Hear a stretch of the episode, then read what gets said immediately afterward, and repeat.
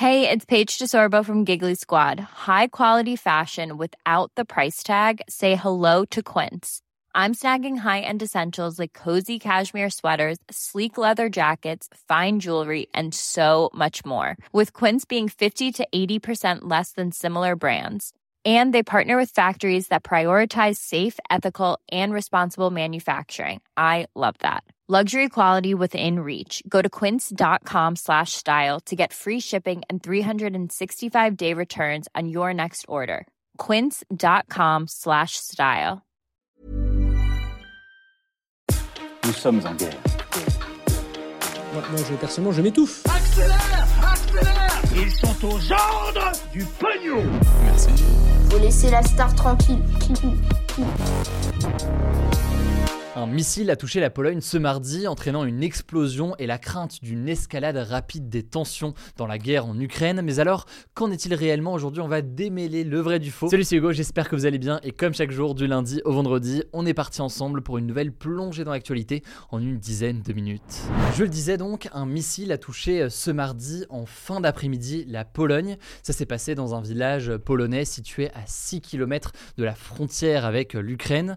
Et euh, cette explosion a fait Et en l'occurrence, c'est assez significatif puisque c'est la première fois depuis le début de la guerre en février qu'une explosion est ainsi euh, constatée en dehors du territoire euh, ukrainien ou russe. Alors au départ, dans la foulée de cette explosion, plusieurs regards se sont portés vers la Russie. L'Ukraine a accusé la Russie. Par ailleurs, eh bien, un haut responsable américain cité par l'agence AP a là aussi accusé ou soupçonné fortement la Russie d'être à l'origine de cette explosion.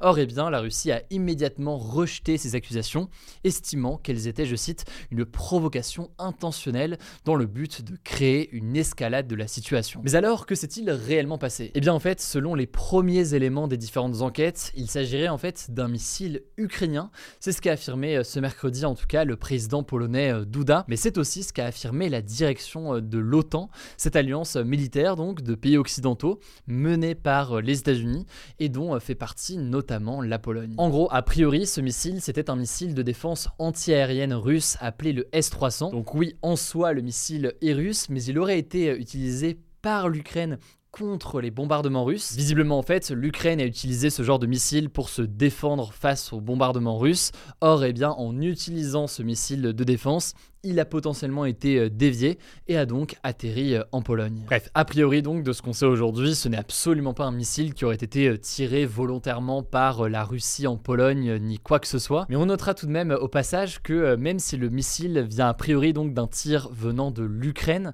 eh bien l'OTAN a tout de même affirmé que la Russie était responsable de cet incident puisque la Russie bombarde massivement ces derniers jours l'Ukraine et ce missile de défense antiaérien qui a atterri en Pologne eh bien, c'est euh, des missiles de défense qui sont utilisés justement par l'Ukraine pour se défendre face aux bombardements euh, venant de la Russie. Bref, une fois qu'on a dit tout ça, faut-il craindre du coup une escalade du conflit euh, suite à ce tir? Eh bien, vous l'aurez peut-être compris, en fait, dans la nuit de mardi à mercredi, c'était un petit peu la panique, mais aujourd'hui, clairement, non, a priori, pas d'escalade du conflit à prévoir avec ce missile atterri en Pologne, puisque l'on sait que l'explosion n'est pas due directement à un missile russe. Bon, cela dit, une fois qu'on a dit ça, il y a quand même une ou deux choses à expliquer. En effet, hier soir, certains ont crié donc à la guerre mondiale. En gros, on voyait des gens, notamment sur les réseaux sociaux, dire Regardez, la Russie a attaqué la Pologne. Or, la Pologne fait partie de l'OTAN. Donc, ça veut dire que tous les pays de l'OTAN doivent désormais attaquer la Russie euh, en réponse. Là-dessus, donc, ça me semble intéressant aujourd'hui de démêler euh, le vrai du faux et de voir donc ce qui aurait pu se passer dans le cas donc où cette explosion avait été euh, occasionnée par un tir venant de la Russie. L'OTAN, c'est donc cette alliance militaire menée par les États-Unis qui compte de nombreux pays européens et parmi ses membres, il y a donc la Pologne qui en fait partie. Vous avez peut-être entendu parler ces dernières heures parler des articles 4 et 5 du traité de l'Atlantique Nord.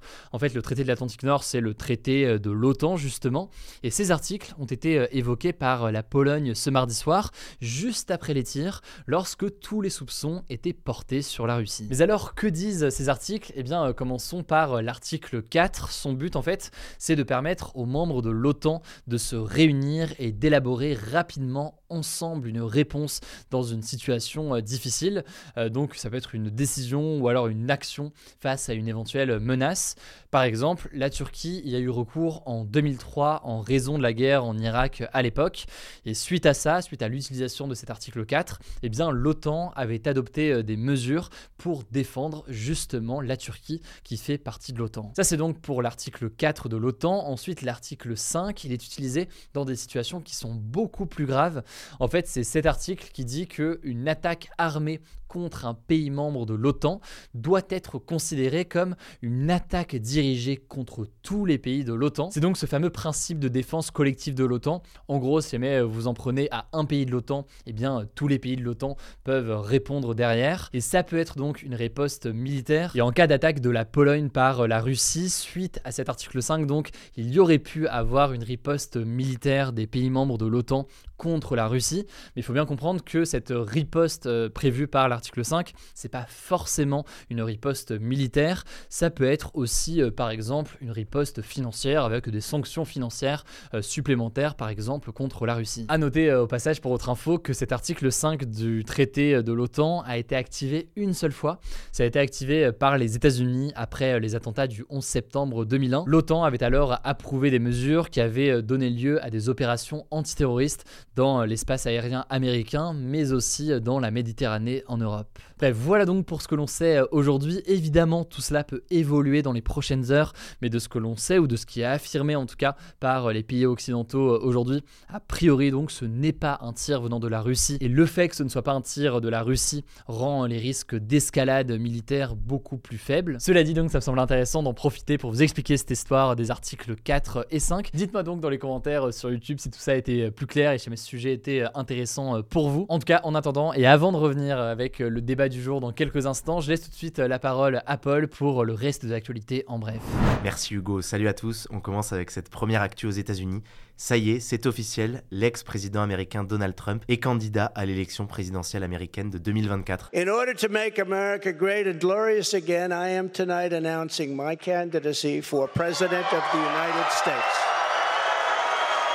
Alors c'est pas une surprise, hein, sa candidature était attendue depuis plusieurs semaines, mais il avait choisi ce timing précis en espérant que ça suivrait une large victoire de son parti, le Parti républicain, aux élections de mi-mandat qui avaient lieu la semaine dernière et qui servaient à renouveler une partie du Parlement américain. Mais le truc c'est que finalement le contexte est beaucoup moins favorable que prévu, son parti n'a pas remporté la large victoire espérée, au contraire le parti de Joe Biden, le parti démocrate, a gardé le contrôle du Sénat et un grand nombre de candidats soutenus par Trump ont été battus. Et en tout cas, il faut dire aussi que cette candidature, elle arrive tôt, près de deux ans avant l'élection. Ça, c'est pas anodin non plus. En fait, il faut souligner déjà que Trump fait l'objet de plusieurs enquêtes de la justice américaine, notamment autour de son rôle dans l'attaque du Capitole de Washington par certains de ses partisans. C'était en janvier 2021. Et de son côté, Trump veut expliquer que ces enquêtes sont un acharnement et des manœuvres pour l'empêcher de se présenter. Et présenter sa candidature le plus tôt possible, c'est un moyen de jouer encore plus cette carte.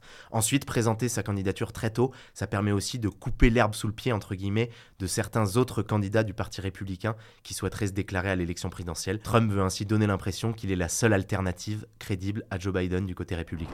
Deuxième info en France, un projet de loi pour interdire la corrida est débattu depuis ce mercredi à l'Assemblée nationale et ça fait beaucoup débat. Alors la corrida, c'est un spectacle avec des taureaux, à l'issue duquel le taureau est presque systématiquement mis à mort et c'est une pratique qui est très répandue en Espagne, au Portugal et dans le sud-ouest de la France. Alors ça fait des années que cette pratique est contestée, il y a déjà eu des projets de loi par le passé pour l'interdire et donc là il y a une nouvelle proposition de loi qui veut le faire. Elle est portée par le parti de gauche La France Insoumise qui estime, comme d'autres opposants à la corrida, on peut citer par exemple l'association de défense des animaux L214 et eh bien que cette pratique de la corrida, elle est trop cruelle pour les animaux et que ça s'apparente à un acte de torture. Ça c'est donc pour les arguments contre la corrida.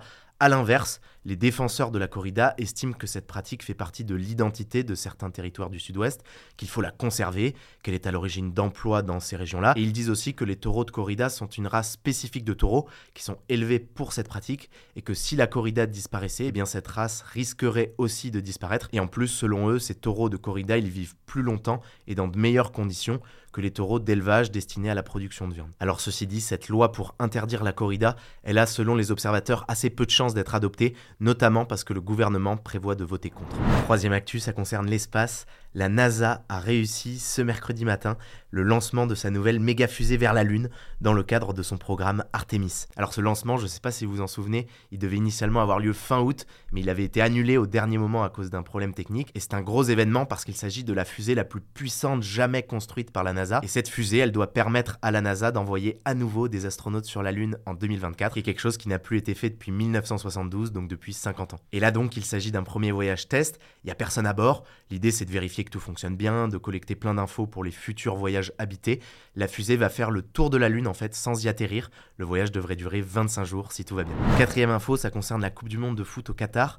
Les joueurs de l'équipe de France de foot ont promis hier de financer des associations qui œuvrent pour la protection des droits humains. Dans un contexte, vous le savez, où le Qatar, qui accueille cette Coupe du Monde de foot, est accusé de violation des droits humains, notamment de travailleurs migrants. Cette initiative, elle a été plutôt saluée du coup, même si certains estiment que ce n'est pas assez, que les joueurs devraient faire encore plus. Cette Coupe du Monde au Qatar, elle démarre en tout cas ce dimanche. D'ailleurs, aujourd'hui, les joueurs de l'équipe de France sont arrivés au Qatar. Et alors, sur ce sujet de la Coupe du Monde de foot au Qatar, vous avez été nombreux ces derniers jours à nous demander si oui ou non, Hugo Décrypte, en tant que média, on allait boycotter la compétition. Eh bien, on a justement sorti une vidéo sur notre chaîne principale Hugo Décrypte où Hugo vous explique ce qu'on va faire et pourquoi on a choisi d'adopter ce point de vue. Dernière actu, c'est une actu insolite qu'on voulait vous partager parce qu'en vrai, on voit pas souvent ce genre de choses en vente.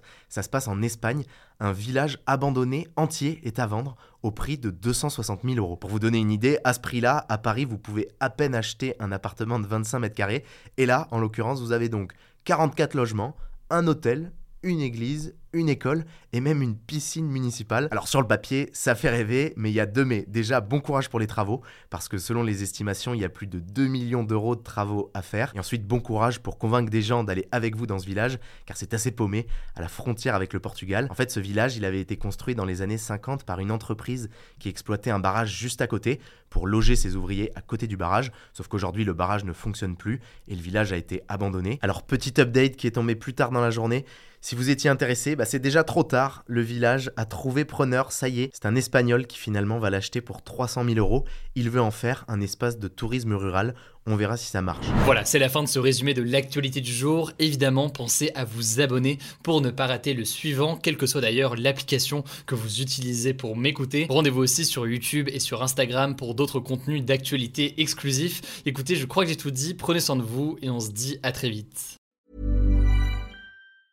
Mom deserves the best, and there's no better place to shop for Mother's Day than Whole Foods Market. They're your destination for unbeatable savings, from premium gifts to show-stopping flowers and irresistible desserts. Start by saving 33% with Prime on all body care and candles. Then get a 15-stem bunch of tulips for just $9.99 each with Prime. Round out Mom's menu with festive rosé, irresistible berry chantilly cake, and more special treats. Come celebrate Mother's Day at Whole Foods Market.